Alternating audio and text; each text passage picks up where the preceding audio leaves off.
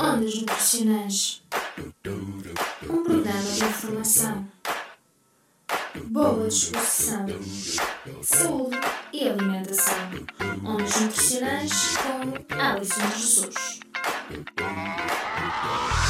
Engenharia Rádio. Engenharia Rádio. A dieta mediterrânica é um tipo de alimentação que contribui para a proteção do nosso planeta, com o nosso planeta cada vez mais em risco. O que comemos e como comemos é, pois, cada vez mais importante. O aquecimento global está a tornar a nossa vida cada vez mais difícil, pois sobem as temperaturas, aumenta o risco dos fogos devastadores e a água é um recurso cada vez mais escasso.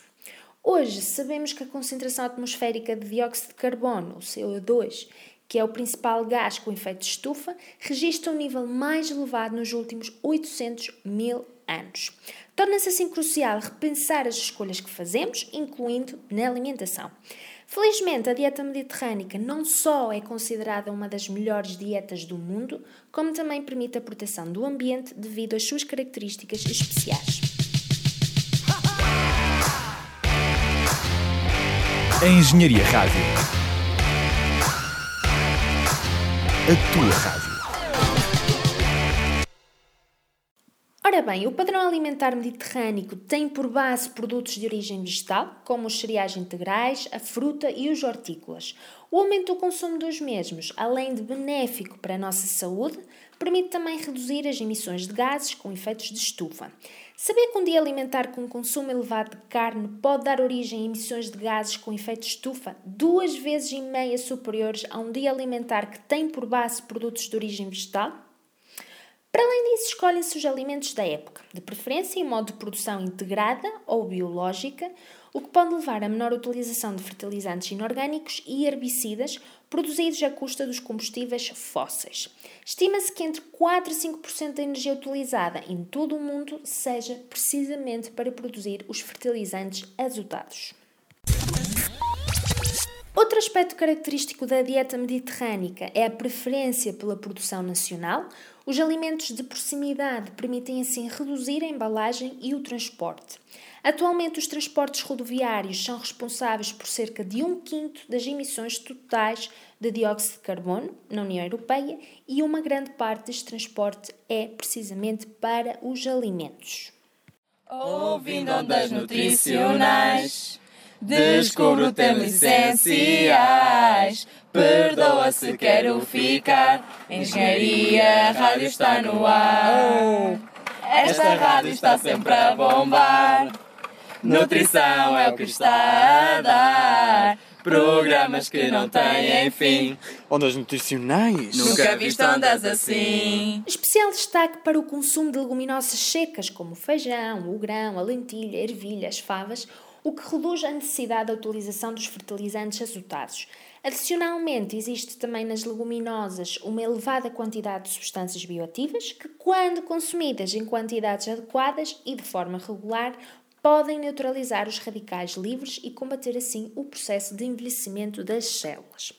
Portanto, este modelo alimentar, a dieta mediterrânica, procura nas receitas da época os melhores ingredientes, os mais frescos, promove a biodiversidade e luta contra a monocultura.